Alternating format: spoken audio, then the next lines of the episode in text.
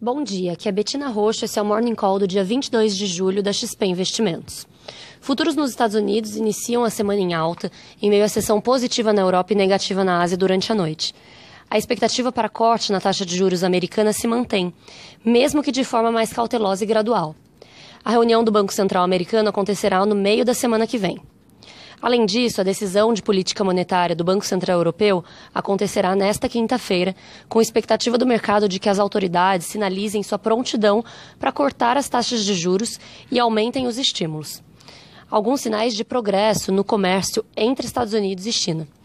Empresas chinesas questionam o aumento das compras agrícolas dos Estados Unidos e empresas de tecnologia dos Estados Unidos devem se reunir com funcionários do governo em meio a expectativas de que concedam isenções parciais da empresa de tecnologia Huawei. Por outro lado, o Ministério do Comércio da China anunciou hoje a imposição de tarifas antidumping contra produtos de aço importados da União Europeia, Japão, Indonésia e Coreia do Sul.